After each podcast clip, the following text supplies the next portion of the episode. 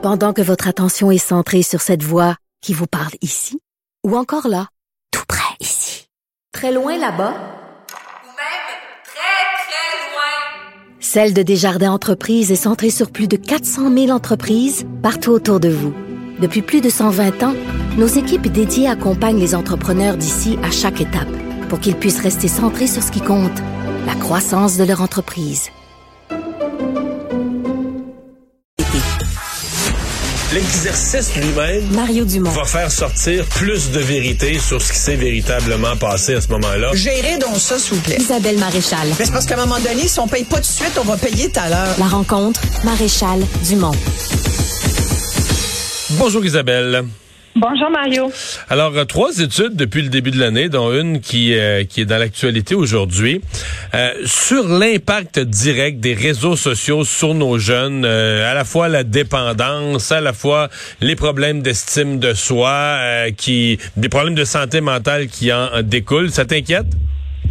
Oui, ça m'inquiète et euh, tu sais euh, quand on regarde effectivement ces études qui viennent en fait se rajouter à toutes sortes d'autres études qui, qui allaient dans le même sens au cours des dernières années, euh, j'ai envie de dire qu'est-ce qu'on attend pour pour agir, puis en même temps c'est tellement complexe ce, ce sujet-là parce que nous aussi, les adultes, euh, on les fréquente, ces réseaux sociaux, expliquer, avoir une conversation avec nos jeunes pour leur dire, écoute, euh, lis ces études, tu vois, c'est pas trop bon pour ta santé mentale.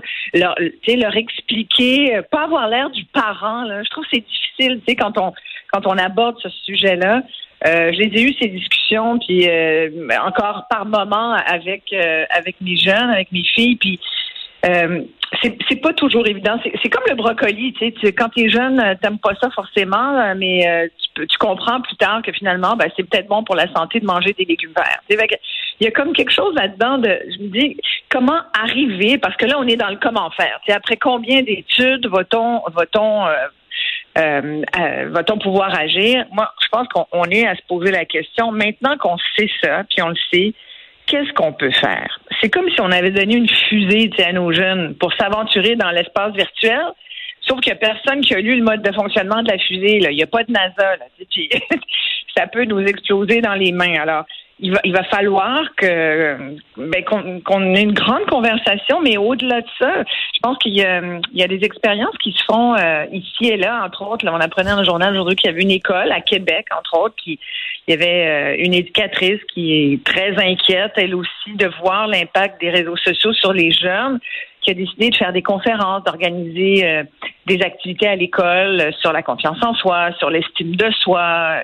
Moi, je trouve que c'est un début de quelque chose, tu vois. Ça, c'est intéressant parce qu'on connaît les moyens. Tu sais. Après, c'est ce qu'on a vraiment envie de les mettre en pratique. Tu sais, le mais, mais dans les moyens, là... Euh, Ouais. Tu peux pas couper ton jeune. L'idée de dire, ben moi, mon jeune, il sera pas sur les réseaux sociaux, il consultera pas ça. C'est, tu gagneras pas, là. Faut, faut qu'il n'y ait pas de téléphone, faut qu'il n'y ait pas d'ordinateur. C'est ingérable.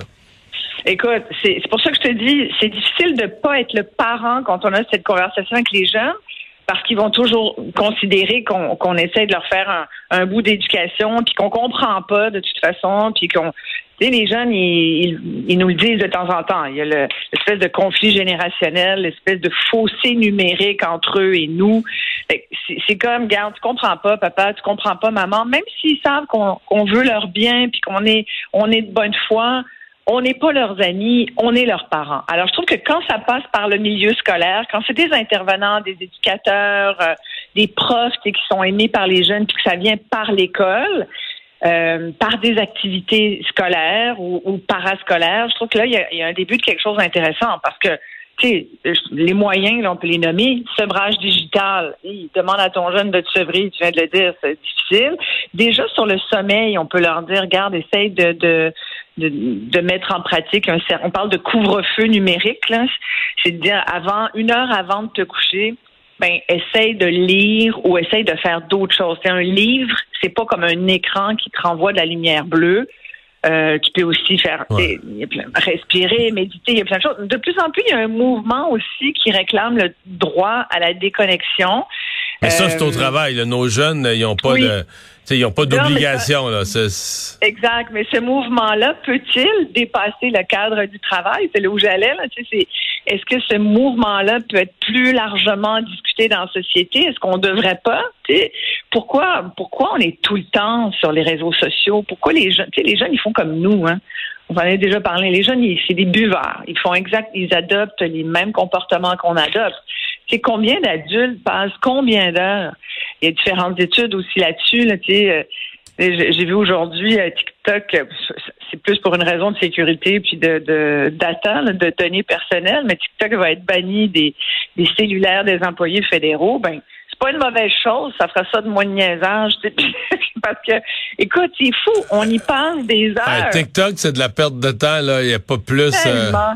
Écoute, c'est fou. Mais tu sais, je pense, je sais pas toi, mais même moi le soir, sais, souvent je me dis ouais, mais tu le fais un peu pour ton travail. On est comme tout le temps. Moi, je suis beaucoup là-dessus. là. Je suis beaucoup sur mon téléphone, sincèrement, parce Mais- que et, ouais. et, et le soir, je me rends compte que je peux avoir passé une heure ou deux. Ça, je m'en suis même pas rendu compte. Tu as, comme une perte euh, de, de notion du temps. puis J'allais dire une perte de la réalité.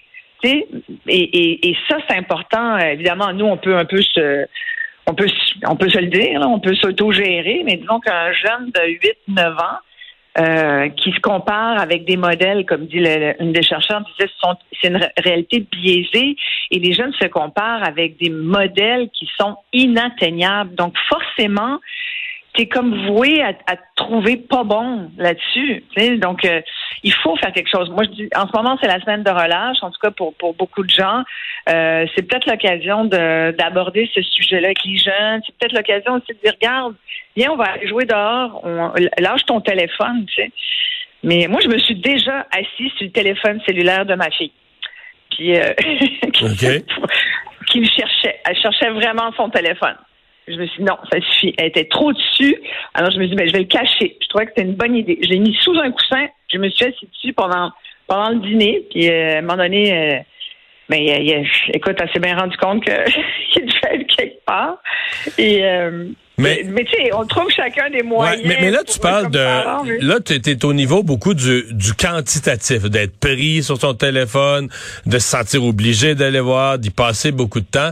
Mais dans le cas Ouais. des ados, je, je me sens obligé de t'amener aussi sur le le qualitatif, l'impact, c'est-à-dire euh, combien t'as de likes, euh, la, la, dé- Ah, la, la ouais. dévalorisation de soi-même, euh, la comparaison de son corps ou de sa vie avec la fille qui est toujours en bikini dans les plus belles plages du monde, dans les plus belles, les plus beaux hôtels du monde, puis l'influenceuse là, qui est payée, puis qui est, qui est payée en chirurgie plastique, qui fait de la chirurgie plastique, qui est payée pour aller dans des hôtels juste pour être vue par que je 200 000 disais. Oui. Mais là, toi, tu, toi, t'as, t'as, tu dire, t'as, t'as 16 ans, t'es en secondaire 4, t'as des boutons, ta vie est ordinaire, t'as 5 livres de trop. Mais là, tu compares ta vie et ton corps avec cette vie extraordinaire d'une fille qui est toujours dans les grands hôtels, sur la chaise longue, sur le plus beau spot en dessous d'un palmier, avec son bikini magnifique. Tu finis par penser que t'es, t'es loser, pas un peu, là? Complètement, complètement. C'est ce que je te disais. Tu, tu finis à penser que ta vie, euh, il y en a même, je pensais, on parlait de, de, de symptômes liés à des troubles alimentaires, euh, à des, euh, des idées suicidaires aussi, parce que ça crée, semble-t-il, pas que ça. C'est sûr qu'il y a d'autres, toutes choses étant égales par ailleurs, c'est jamais un seul facteur, mais, mais l'adolescence, c'est une période charnière. On le sait, on est tous passés par là, on se sent on se sent tout croche, on se sent pas bien, on ressent des émotions qu'on comprend pas toujours, on sait pas pourquoi ça nous arrive, il y a des hor- les hormones font leur effet. Mais tu sais, je trouvais ça intéressant parce que parmi justement euh, euh, la recherche de cette chercheuse là, du CHU Sainte-Justine euh, qui a été publiée il y a un mois, mais qui, euh, qui a, quand même pas mal de monde, 3800 ados euh, de Montréal qui, sur une période de 5 ans, ont été suivis et elle le dit clairement, on voit que l'augmentation de l'usage, l'utilisation des réseaux sociaux, c'est directement associé à tous ces symptômes-là, euh, baisse d'estime de soi euh, et autres euh, enjeux. Sur sur les troubles alimentaires, on pourrait dire ben oui, on a, moi, une certaine époque aussi au secondaire, surtout chez les filles, tu vois, tu voyais ça aussi, tu sais, des filles qui jetaient leur lunch pour euh, maigrir, puis qui se comparaient à, la gang ou à la plus belle fille du groupe. Sauf qu'aujourd'hui, tout ça, tout cet effet-là, qui était l'espèce d'effet cours d'école, Là, c'est l'effet décuplé, c'est c'est immense. Ta cour d'école, c'est- plus un, un petit mètre carré, là, c'est c'est immense, c'est ça vient de partout et, et, et c'est juste pas possible d'être bien, là-dedans. Alors, qu'est-ce qu'on fait? Euh, Puis je pense qu'il faut euh, il faut comme parents, moi c'est cet aspect-là, c'est comme parent, je regarde ça puis je me dis les parents d'aujourd'hui, tu sais, qui, qui travaillent, qui essayent d'avoir du temps avec leurs enfants, mais qui ont qui en ont peut-être moins qu'ils qu'ils le souhaiteraient, qui mettent leurs enfants en se disant je fais une bonne chose parce qu'il y a quand même du bon aussi à Internet, à la technologie, euh, réseaux sociaux aussi. Ça peut être une façon de te trouver des, des affinités avec certains groupes. tu sais, C'est une façon de communiquer. Mais comment tu gères ça? tu sais? Euh, c'est sûr qu'avant trois ans, je lisais des études là-dessus, là, entre autres qui ont été faites en Europe, aux États-Unis. Avant trois ans, on dit il devrait à peu près pas y avoir d'utilisation d'écran. C'est un enfant là, de, de euh, d'âge euh, euh, préscolaire, à peine, à peine. Mais combien donnent une tablette à leurs jeunes en se disant ben c'est le fun, c'est pas dommageable, puis il apprend à jouer avec la techno. Sais, Puis c'est vrai, on se dit c'est, comme un passage obligé. Quelqu'un un jeune ou, ou, ou moins jeune qui est pas habile avec la technologie, ben il y a de la misère dans le monde d'aujourd'hui. Alors on se dit ben on va leur donner toutes les chances de leur côté, euh, on va on va les habituer jeunes. Il faut juste faire attention au nombre d'heures et aussi à l'impact. Puis tu sais, on peut extrapoler, il y a tellement de choses aussi qui qui rentrent en, en ligne de compte. On parle de- du fait que de plus en plus les jeunes sont euh, très perméables euh, à toutes sortes d'i- d'idées, de- des fausses nouvelles, euh, des théories du complot. Il y en a une dernièrement, là, je pense euh, fin d'année dernière, là, qui roulait beaucoup sur les réseaux sociaux. Même ma, plus jeune m'en a parlé. Elle a dit maman, qu'est-ce que t'en penses? Il paraît qu'il va y avoir un gros blackout là. Puis, mais écoute, elle a 20, tu sais, 19 ans à l'université là, ça, ça se parlait. Puis elle en a parlé avec d'autres. euh, J'ai dit ben non, ben non, ça n'existe pas. C'est c'est une théorie de complot là, qui, qui roule depuis une couple d'années. Mais ses amis étaient convaincus de ça. Là. Ah ouais, ça c'est se ça. parle. C'est parce que la vérité maintenant, c'est plus dans le journal. Ils lisent pas, tu comprends? C'est dans, c'est ce qui se dit sur les réseaux sociaux. Et ça, à mon avis, c'est un des plus grands euh, euh, points négatifs. C'est qu'à partir du moment où tu te tiens dans ton petit groupe, dans ton petit ghetto d'idées, à remâcher tout le temps les mêmes fausses idées, euh, des faussetés, là.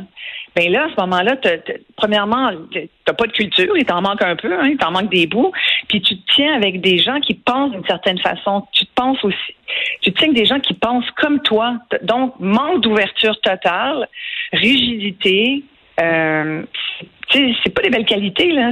Puis au niveau des valeurs, là, c'est, c'est... Fait que bref, c'est une- comme je te dis, là, il y a tellement d'aspects euh, dans le fait de dire, c'est- au-delà de juste dire les réseaux sociaux sont pas beaux pour votre santé mentale. C'est oh là là, tout ça là. Tu, tu regarde, je viens de t'énumérer plein d'aspects. Puis il y en a d'autres que, que j'oublie ou qu'on n'a pas le temps d'énumérer tout de suite, mais les impacts sont vraiment importants. Alors qu'est-ce qu'on fait? Et euh, moi, je, je- on est bien, si on demande beaucoup de commissions en ce moment, hein, une commission sur ci, une commission sur ça. Je trouve que c'est intéressant de se, se pencher là-dessus. Là, il y avait un beau projet de loi au fédéral qui a comme, euh, évidemment, bon, qui aurait pu euh, in- inscrire là-dedans une espèce de gestion du contenu aussi. Et on a bien de la misère à les contrôler, les, euh, euh, les grands géants du web, là, tu sais, qui, euh, dès qu'il y a un projet de loi qui fait pas leur affaire, décident de, de boycotter certains utilisateurs. Je sais pas si tu as vu la nouvelle sur Google, là, mais bon. Ouais, ouais. Bref, tu te dis comment peut-on arriver à contrôler le contenu, à faire en sorte? Moi, ça, ça, ça devient une responsabilité individuelle, mais c'est aussi une responsabilité communautaire. Il faut le dire à l'école, il faut, faut des campagnes. Tu sais, on fait des campagnes de pub pour plein d'affaires. faisons- Puis allons chercher les jeunes là où ils sont, c'est-à-dire via les réseaux sociaux. Allons leur parler là-dessus. Utilisons les mêmes codes qu'ils aiment. Euh, pas trop long, des vidéos de fun avec des vedettes qu'ils aiment, mais qui aillent leur dire Hey, regarde, fais attention, peut-être que t'es trop là-dessus. Fait que voilà, c'est un peu tout ça, mais je trouve que c'est tellement important comme Ben, sujet. Matière à réflexion. Merci Isabelle. Oui. Au revoir. Merci à toi.